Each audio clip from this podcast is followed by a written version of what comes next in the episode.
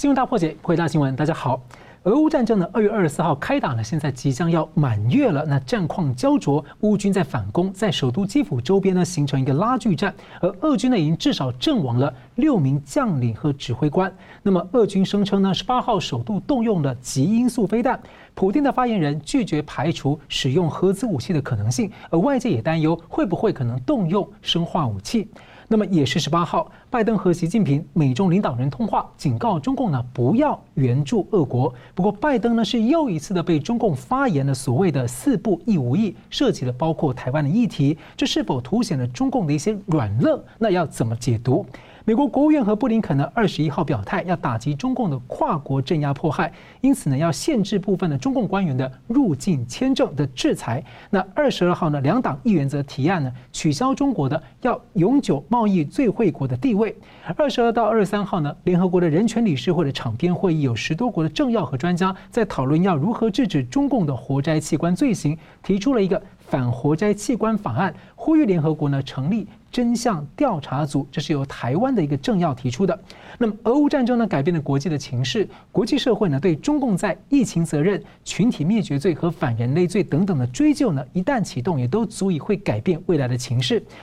那在这个美中俄的一个大三角不确定的动态的现在进行式当中呢，各个国家呢会怎么选择？而其中呢，印度又会扮演怎么样的一个变数？台湾又会是怎样的因子？我们介绍破解新闻来宾，资深政经评论家吴家龙老师。主持人好，明富兄好，各位观众大家好。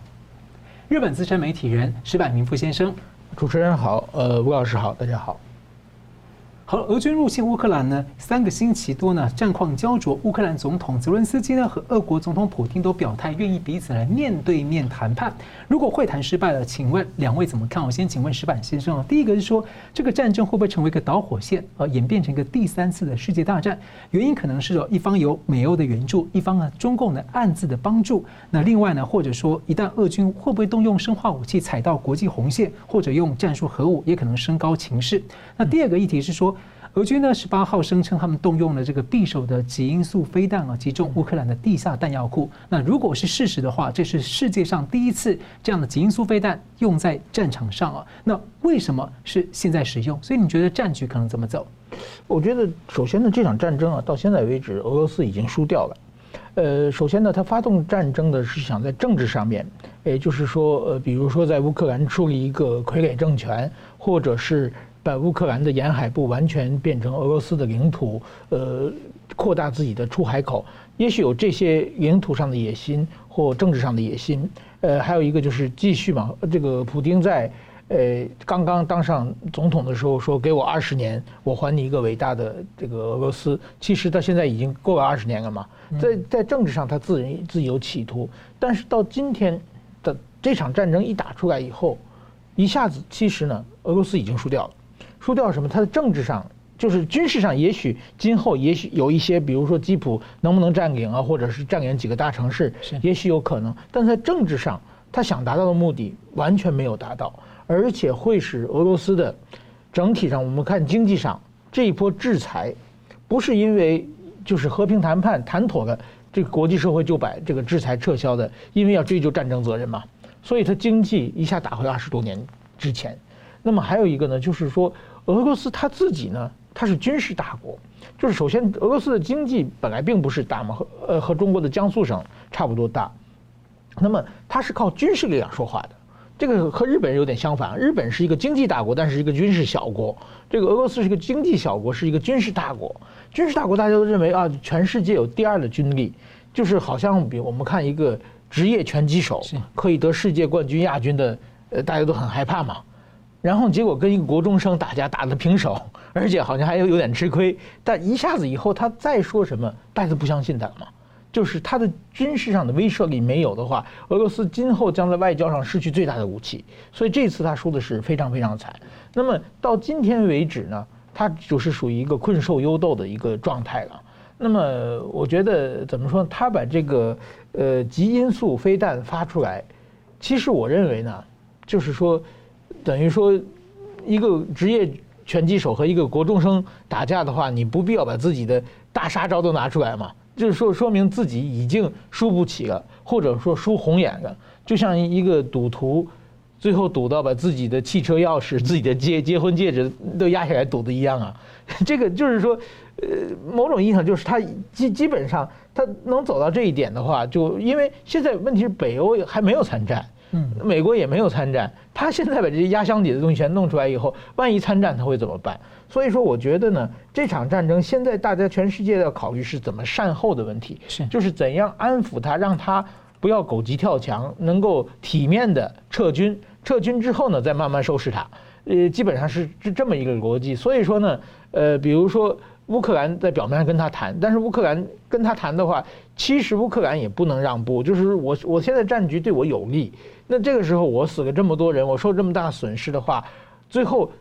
答应你的要求的话，乌克兰的国民也不会答应嘛，所以这个是就是拖时间。所以他还提出说，泽伦斯基说要公投这个，对，公投就给你一个面子嘛，就公投的话至少有可能嘛，至少大家公投如果同意了，克里米亚有可能归你嘛，这给你一个台阶下。呃，顺便这个不参加北约的话呢，他现在不参加北约的话，其实等于说，如果俄罗斯退兵以后，他其实已经等于参加参加北约了嘛。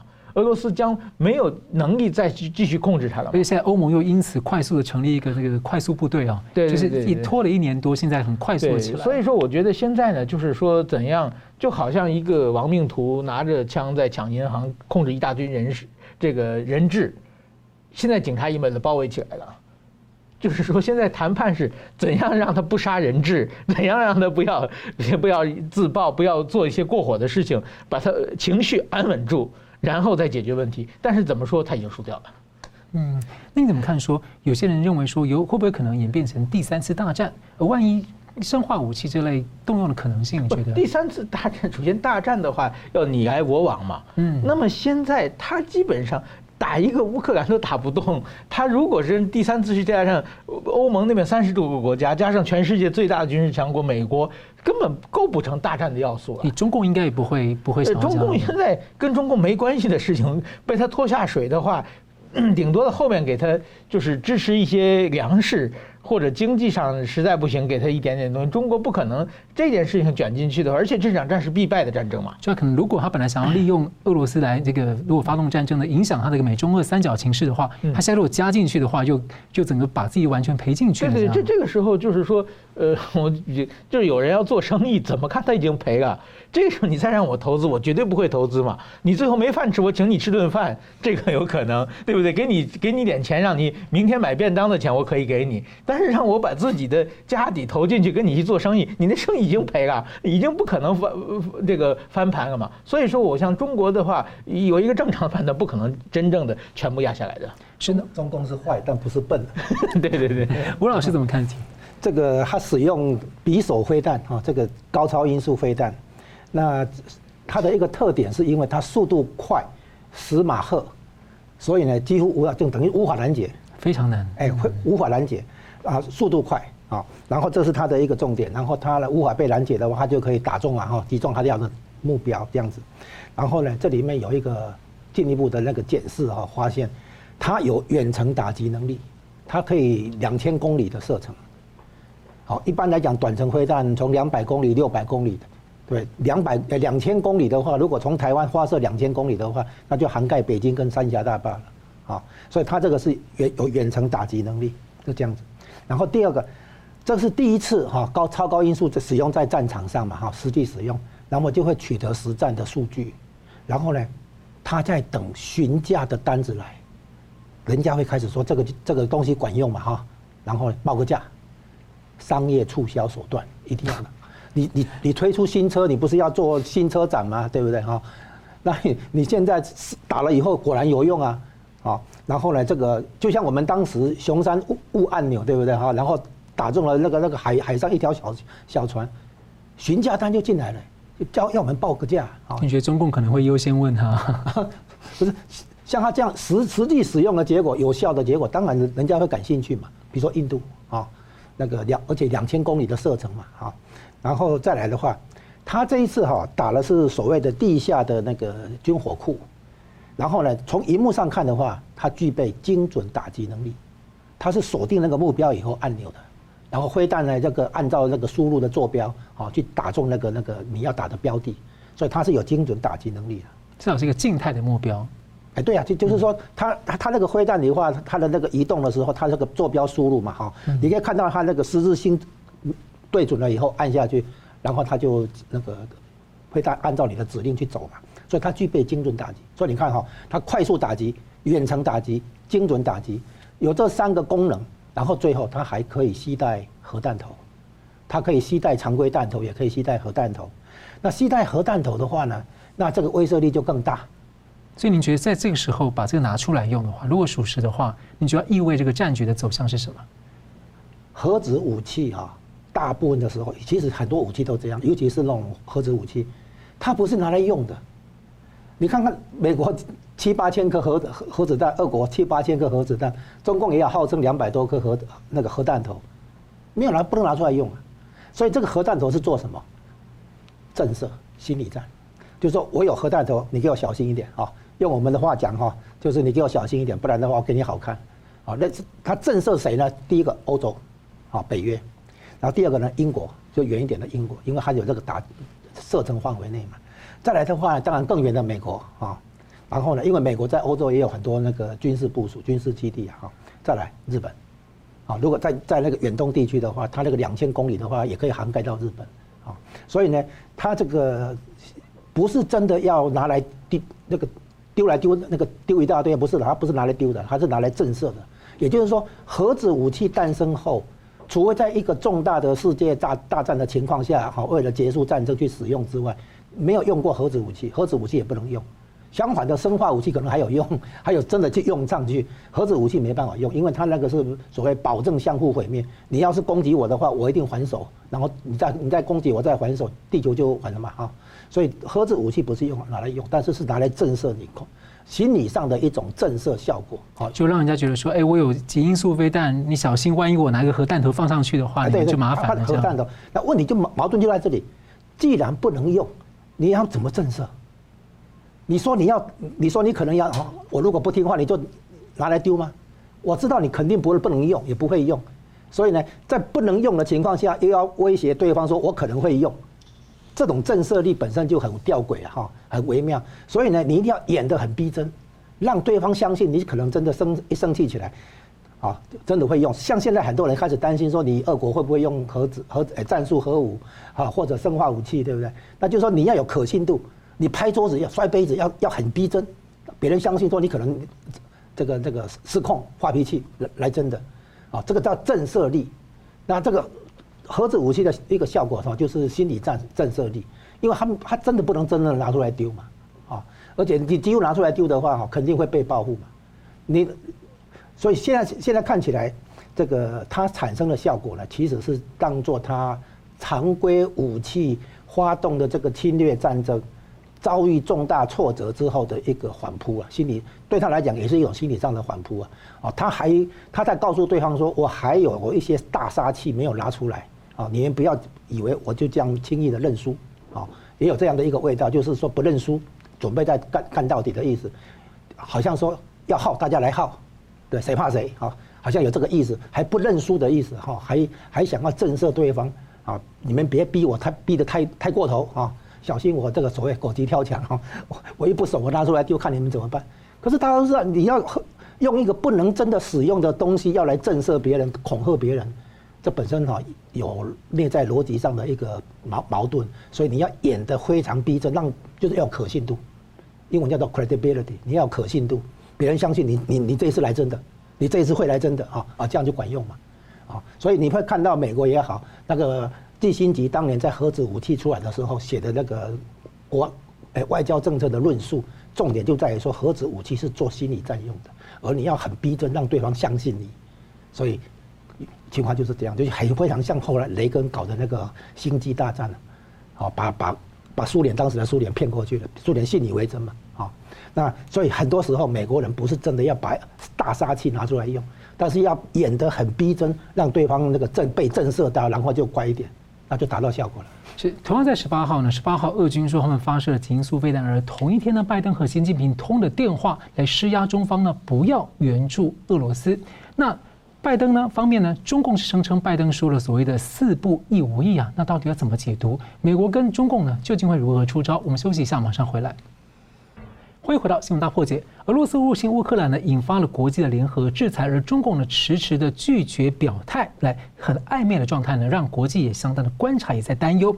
而德国呢，最近是大举提高了它的国防预算，而外交部长说呢，当前的情势啊，让德国要重新考虑国安的战略，而且也关注到中共呢，应该呢，可能才会是未来真正的挑战。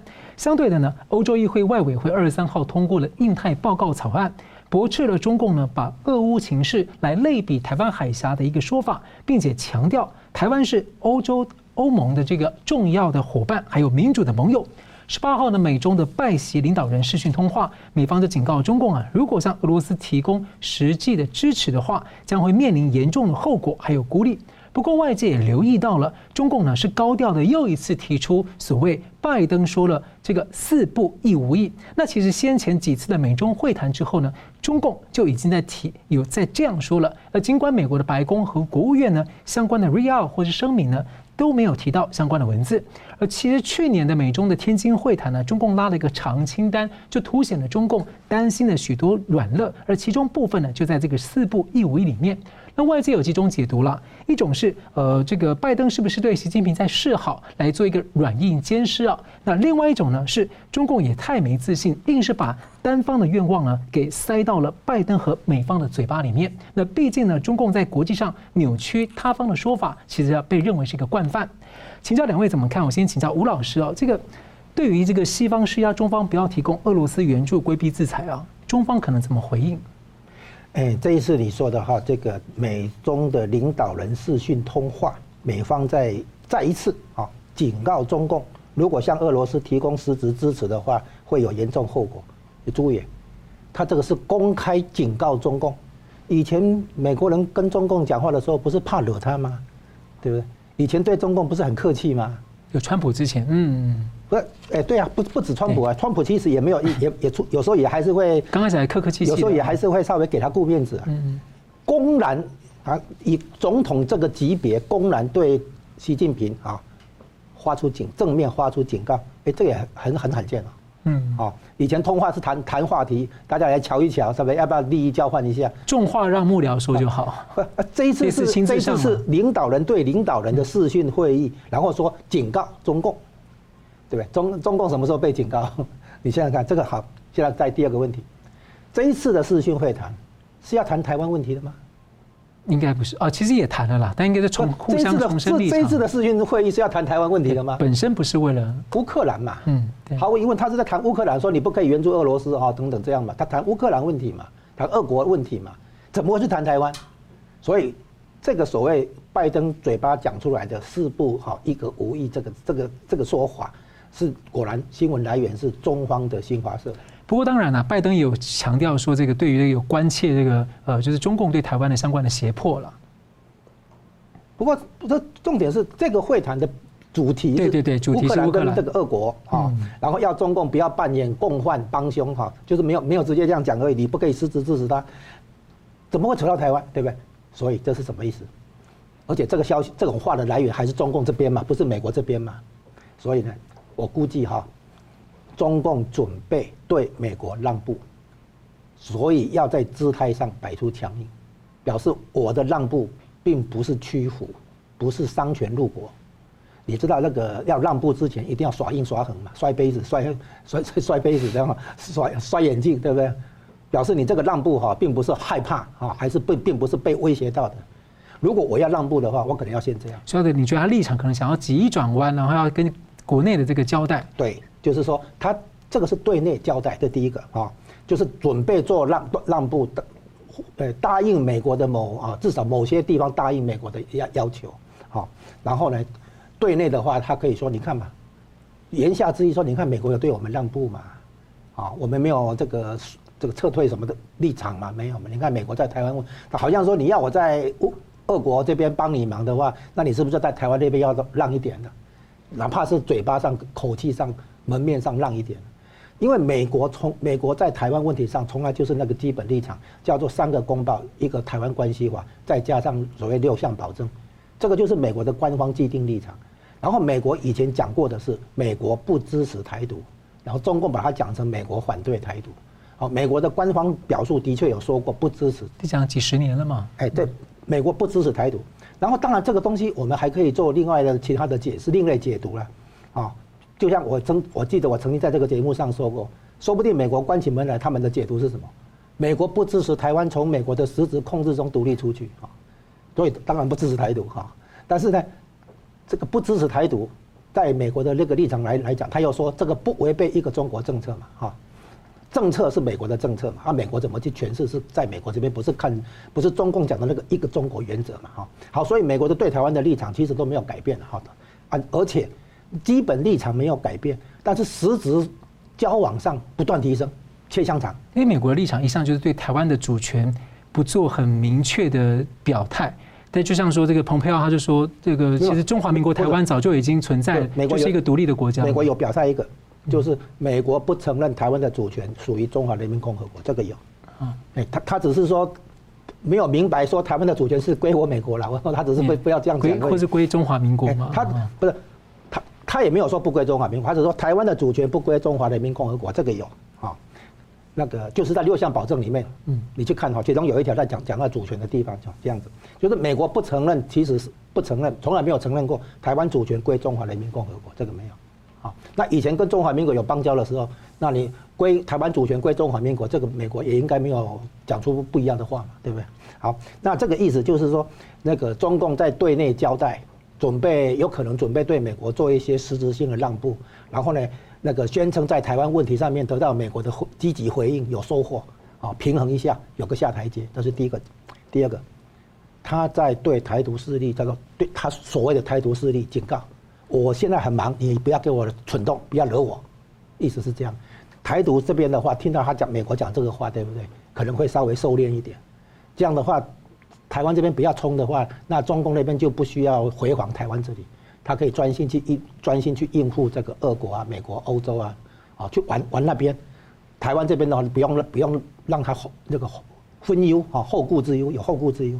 他等于在警告，你看美国没有支持你们了，你们你们不要再轻举妄动了，哈，这个意思是这样，对台独这边有一种隐性的一种震慑作用。但中共所谓定义的台独，几乎台湾百分之九十九的人都是台独，所以这个效果应该不太好。不，这是另外一回事，就是说你们现在这个时候不要惹事。嗯，我现在在忙着忙着处理那边啊，美国、俄国，就你们这个时候再给我惹事，我要我还要来处理你这边，对吧？那不是比较负担比较重嘛？所以是明明就是他在惹事嘛，对。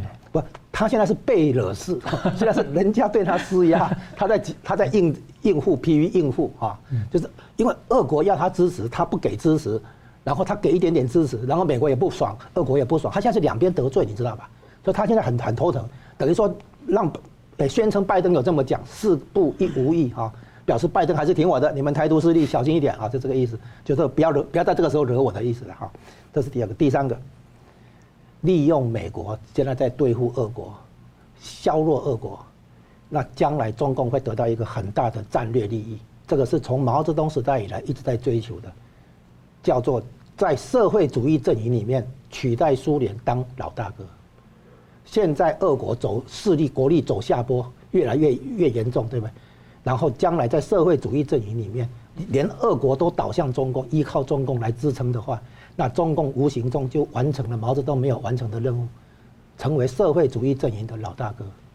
到时候，俄国只能靠他，只能把石油啦、那个天然气啦、这个农产品啦，甚至于军军火啦，只能卖给中共。然后呢，还拿人民币，所以到时候中共就印人民币就好了。从中、从俄国那边开始收刮他要的东西。要打的算盘是这样。对，就是自己不用被制裁之外，还可以把俄国压下去。所以呢，对中共来讲，他可能也乐见俄国被美国、欧洲啊修理得七零八落。这俄国那个疲疲软的结果，他真的经济上、金融上只能靠中国嘛？啊，然后呢，他只好拿出他的看看家的东西，压箱的宝贝拿来跟中国做交易嘛。那这些东西恰好是中国要的嘛？就中共需要从俄国拿到能源供应、粮食，对不对？还有军火嘛？这些恰好是中共要的嘛。那中共可以给他民生用品嘛？因为俄国没有制造业，几乎没有制造业嘛。很多那个民生用品的话，都好设备等等可以跟中国买。所以将来将纯粹就经济金融演变下去的结果，俄国会变成中共的附庸国。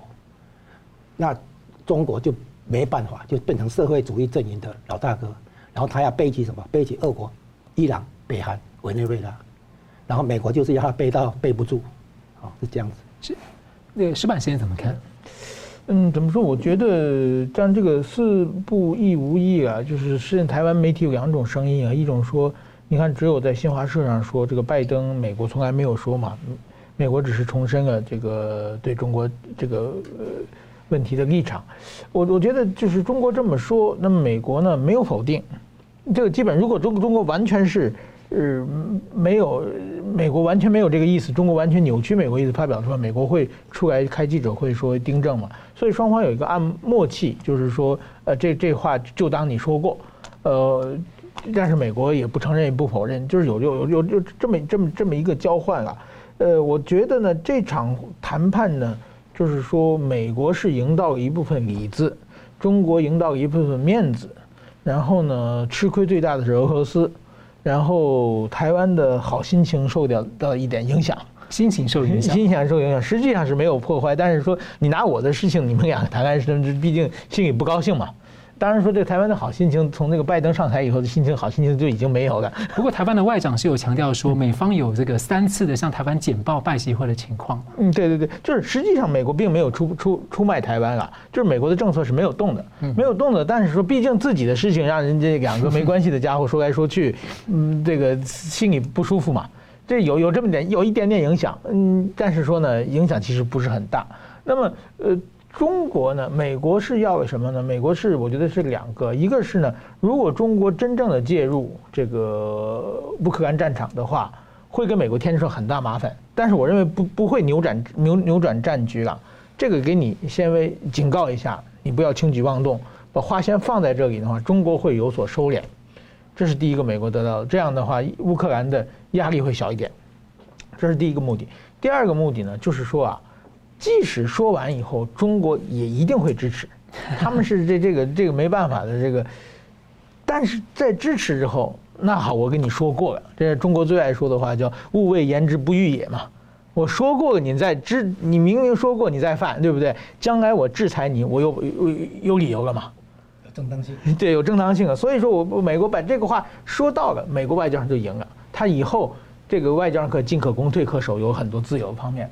那么作为习近平来说呢，我觉得习近平更着急，就是说，很明显乌克兰这场战争，俄罗斯是打败了，就是怎么说呢？中国再打台湾，就是我认为习近平的抽屉里放着好几套这个武统台湾的方案，一看这个仗打完以后，这方案全作废了，没办法打。就是说现在不是传统战争啊，有什么经济战、科这个科技战、资讯战、外交战，所有东西动在一起的话，这个远远超过了。他们现过去预想的东西，所以说他的作战计划要重新拟定，然后还要准备，我想至少要五年、十年的时间。所以五年、十年之间，他是不可能打台湾的。在不可能打台湾的情况之下呢，他最怕什么呢？最怕这个英勇的俄罗斯人民，这个乌克兰人民打倒侵略者之后呢，台湾人受到鼓舞，对不对？台湾人受到鼓，因为最近好像台湾民意基金会的调查，台湾支持台独的已经到百分之五十四了嘛。呃，那么这个受到鼓动的台湾的这些。台独势力可能会这个抬头，另外一个呢，这个在全世界，比如像乌这个立陶宛，那是挺台湾的，这次又挺伊克兰，这个乌克兰，哎，把俄俄罗斯打败以后，这个立陶宛等东欧国家、波兰这些国家，那我们继续挺台湾，对不对？他们挺上瘾啊，就是 继续挺台湾。那这国际社会也有个挺台湾的大浪潮出现的话呢，这个习近平受不了，所以他又拿台湾没办法。而且这个一旦这个声浪起来怎么办呢？先把拜拜登找来。然后让拜登呢给这些人泼盆冷水，就是你们脑子先冷静一下。我觉得习近平他，然后呢，他通过拜登把这个四不一无意说出来之后呢，他赶紧做大内宣、大外宣，然后台湾也有一些媒体配合。这样的话呢，至少就是说你们冷静一下，这个拜登那个美国不支持你们，你们不要想太多。哎，中共一直很担心这个所谓的和平演变嘛，对，对，对，担心说我的。这共产制度那么多的问题，对，那现在才说哦，美国不寻求改变我什么之类的，一直讲一直讲。这这也是也是，就是说至少他拿这个拿这个话，但是这话有用没用的，其实也是没有用的。中共现在把这话当当宝贝一样嘛，就是说你看都说说怎么样，对不对？很多年以前，台湾过去有个总统叫陈水扁，他说个四不一没有，那中国根本不理他嘛。就是说这个话他觉得有用的时候就拿来到处用。他说这话他不相信的时候，那陈水扁确实当时很有诚意的嘛。两千年就认识的时候，我说四不一没有，中国就要什么听其言观其行嘛。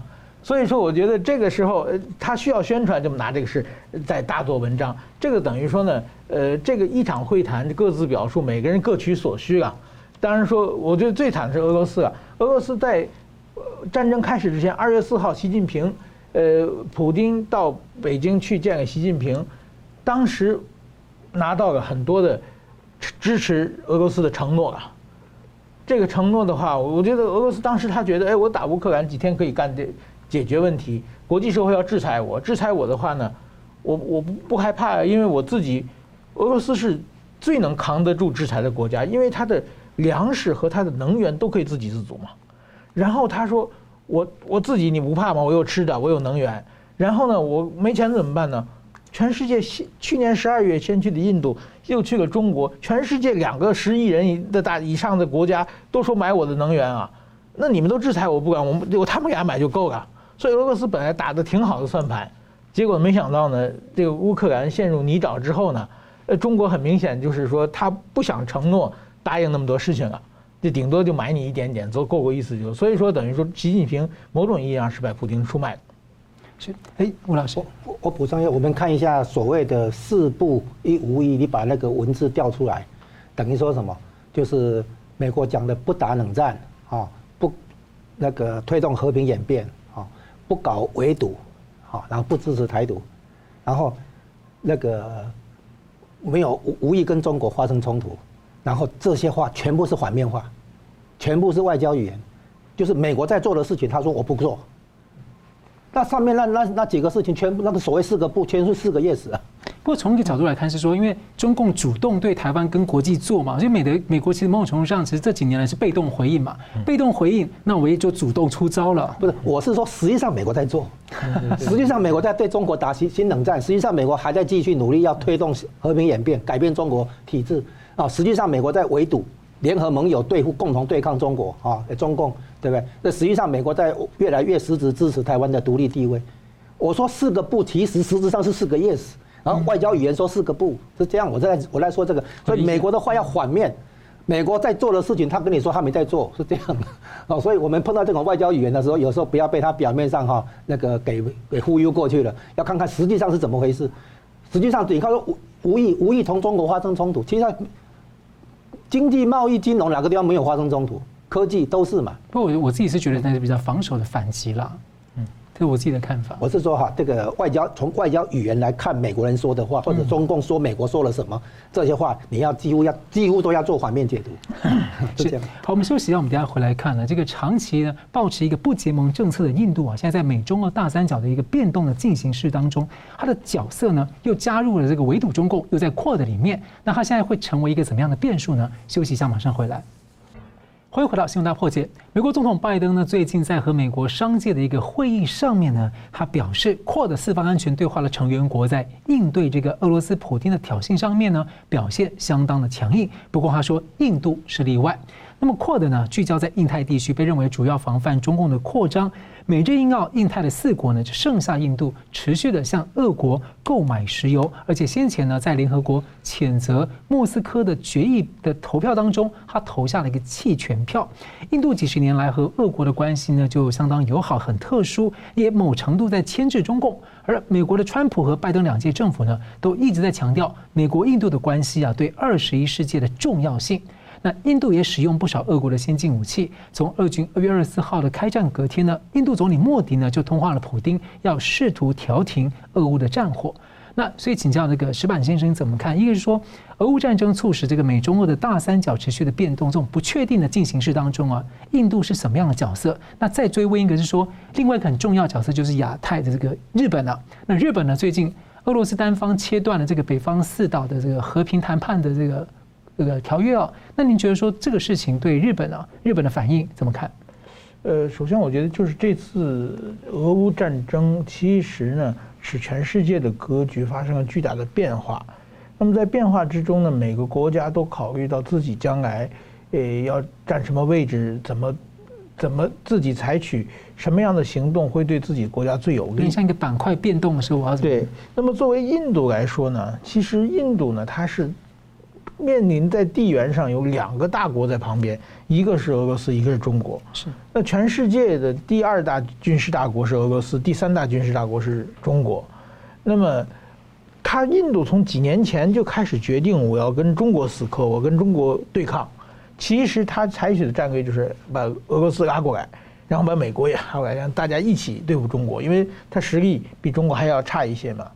那现在呢，这个美国跟俄罗斯闹翻了，闹翻以后呢，让他跟俄罗斯翻脸，他心想我这两个我同时惹不起，所以说呢，另外一个美国让他帮忙呢，他跟美国的关系也不像是跟日本、欧欧北约那么近。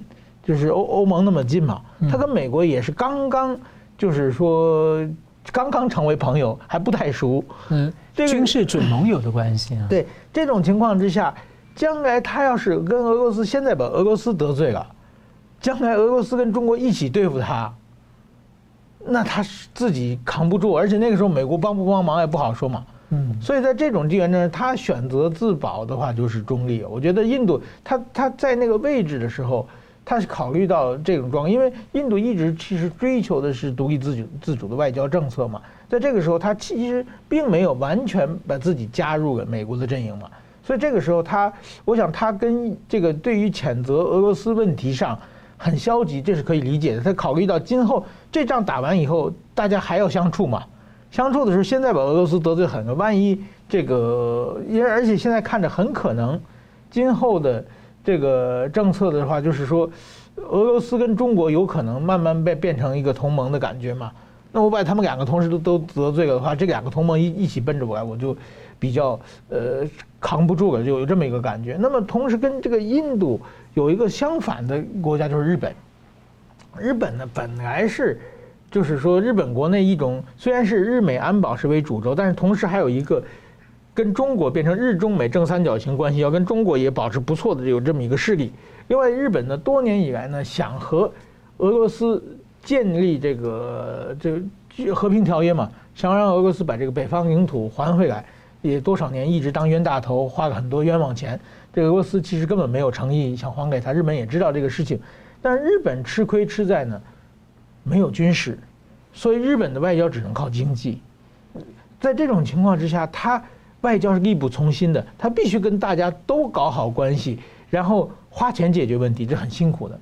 但是通过这场战争的时候呢，日本国内民意出现了很大的变化，就觉得，呃，这个你你自己专守防卫，你有和平宪法，人家打你是你一点办法没有吗？所以日本国内，我想，在今后的呃几年、五年、十年，日本国内修改宪法，这可能马上就会真正的提上日程。那这种时候，另外一个国际社会对日本的期待也非常高，就是说，你作为一个地缘大国，就是现在有一个俄罗斯，有一个中国，两个扩张主义的国家，你作为一个地缘大国，你应该担起一定的责任，你担起保卫这个印太地区的和平的责任。日本政府也想担起这个责任，国际社会也这么期期待。在这种情况下，日本就过得比较积极了。所以说呢，像前不久安田文雄去印度。等等，也是为了就是说，作为我一个大国，我要已经战后七十年以来一直是被大家说你是战败国，一直戴着手铐脚镣。哎，现在终于这个新的坏蛋出现了，那我们就可以不是坏蛋了嘛？那可以作为一个呃国际政治一个主要成员，可以发挥自己的力量。有反省很久，因为台湾有一个很好表现的机会。对对对，所以在这个时候，我觉得印度呢是考虑将来的事情，那么日本呢？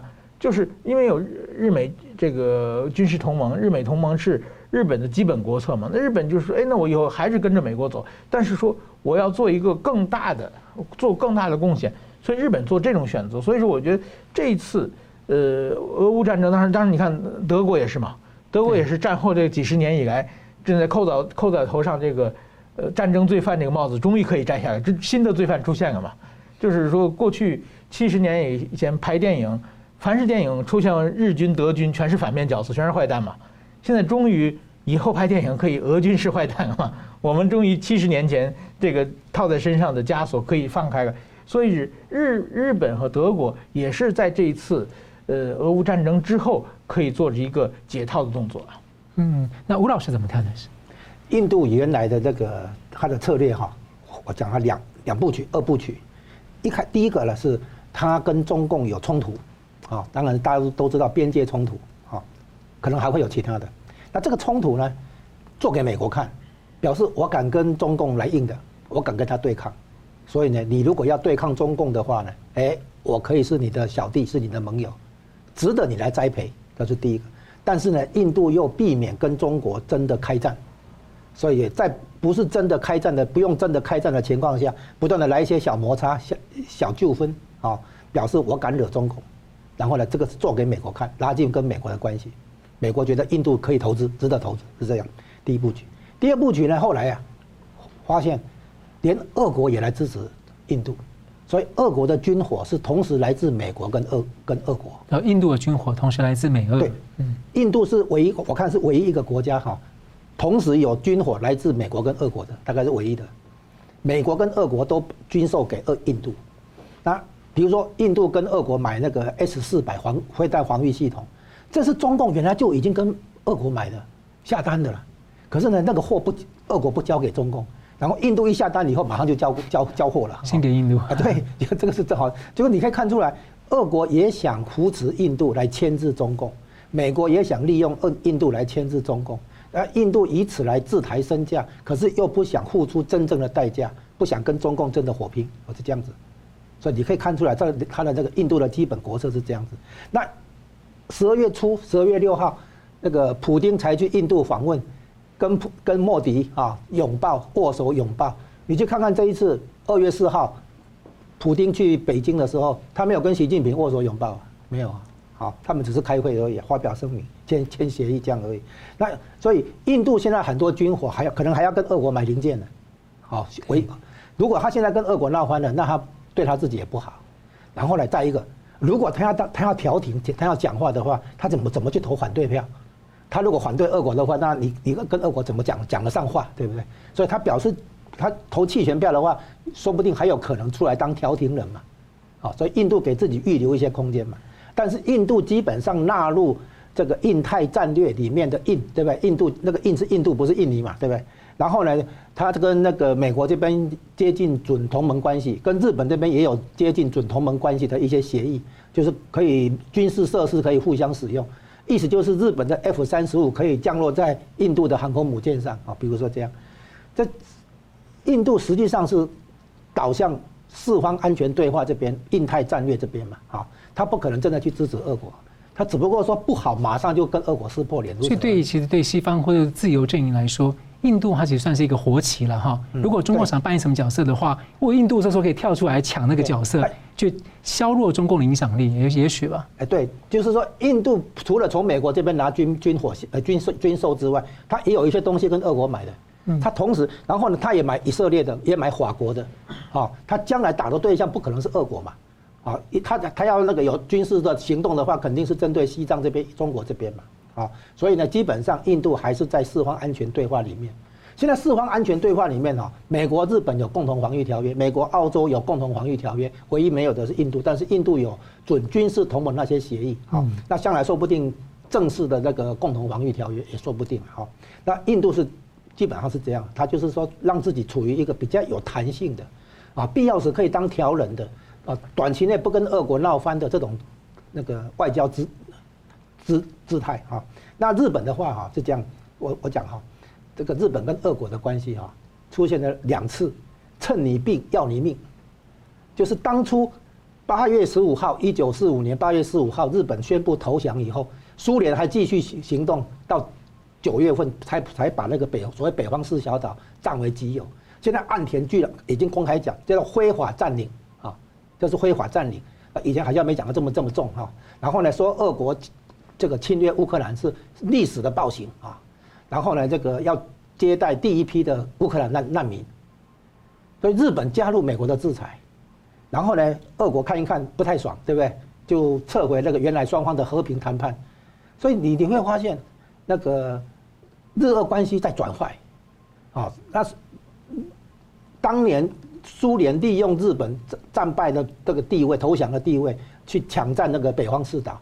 现在日本利用俄国被围殴的情况下，准备把北方四岛拿回来，两次都是趁你病要你命，只不过对象换了。对，而且那时候苏联应该还进那个关东，中国的关东，然后把那个整个关东满洲国整个拿下来，就交给中共，就让中共取得大量的军火，然后把这个中华民国政府后来整个局势大转。这苏联那个时候玩趁你病要你命的时候，也也对付了当时的中国啊，中华民国啊都一样，就是说，如对方有虚弱的时候，你赶快得寸进尺嘛，是这样嘛。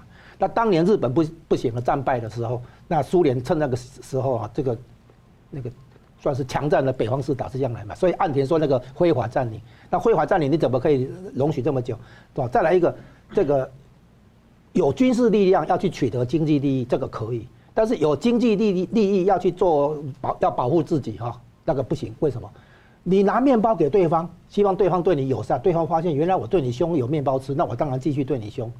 所以你，如果你有经济利益提供给别人，要求别人对你友善，甚至于保护你，这是行不通的，啊，所以台湾也要了解这一点。像日日本号称有经济力量，但是没有军事实力，那不完全的，因为日本跟美国有那个安保条约嘛，哈，美国的军事力量等于也就是给日本用嘛，哈。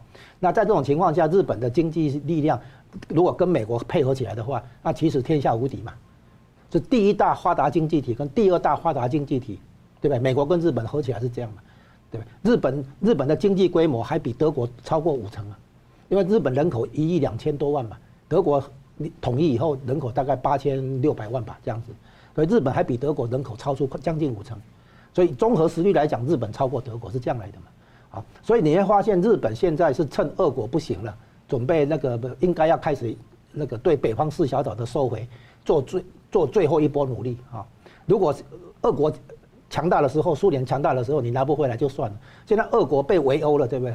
那对日本来讲，这算是一个机，一个是好的机会好，把这个失去的领土拿回来嘛，这样子。是。好，节目最后我们请两位来宾跟我一分钟总结今天的讨论。先请吴老师。哎，我们看到从乌克兰战争演变出来的国际形势变化里面，在欧洲跟亚洲都有重大的那个变化，就是欧洲的部分不但大觉醒，而且德国也大觉醒。以前德国多少还有一种让人家觉得亲共的这个嫌疑。但是这这这一次，俄呃德国终于那个反应过来了，大觉醒了，啊，就是站在美国这边，而且对俄国也敢拿出对抗的这个姿态。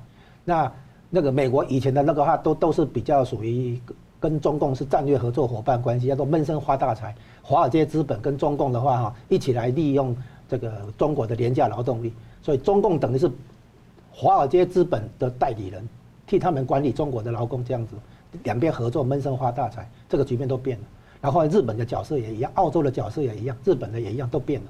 当然，台湾是反共的最前线，台湾也要了解。以前跟中国之间算两岸一家亲啊，两两岸经济交流这个都 OK。但是现在的局面已经变了，如果国民党还要在那个扮演亲共的角色的话，那只能自己走向没落。全世界现在对抗共产主义，对抗专制政体。啊，对抗这个侵略行为是一致的，这个是普世的，没有什么讨价还价的余地。所以台湾这个得到这种启示的话，啊，是很重要的事情。哎，石板先生，呃，这次俄乌战争，我觉得一个很大的教训就是说，凡是一个独裁者、一个威权国家的话，就是很多的，首先这个独裁者可能产生容易非常容易产生误判，就是因为他周围都是有一群揣摩上意的家伙。那么第二个呢？就是说，他很多的判断是非理性的。那么就是说，我们这次，比如说，很多人都说啊，俄罗斯可能不可能用核武，核武。但是说，我觉得如果是一个民主国家，一个理性的判断，谁都不会，因为你用完核武之后，你烂摊子怎么收拾是想的。但是说，独裁者是有可能的，自己脑子一热就可能做任何的事情。然后还有一个呢，独裁者的权力是不受制衡的。如果在民主国家发动这个战争，现在已经打得这么惨的，经济这么惨的时候，我想在野党、国会、媒体就会马上用各种声音能把这个国家走错的路扳正回来。但是在独裁国家不会出现。那么我们想到就是说，不仅普京嘛，我们台湾的旁边还有一个另外一个独裁者嘛，这些所有条件都是一样的。那么现在很多台湾人都认为，哎，中共不会打过来，这种说法很多了。但是通过这场战战争的教训，我们想到一切都是。可能的，所以大家要做好准备。是，好了，非常感谢两位来宾精辟的分析，感谢观众朋友的参与。新闻大破解呢，我们每周三五再见。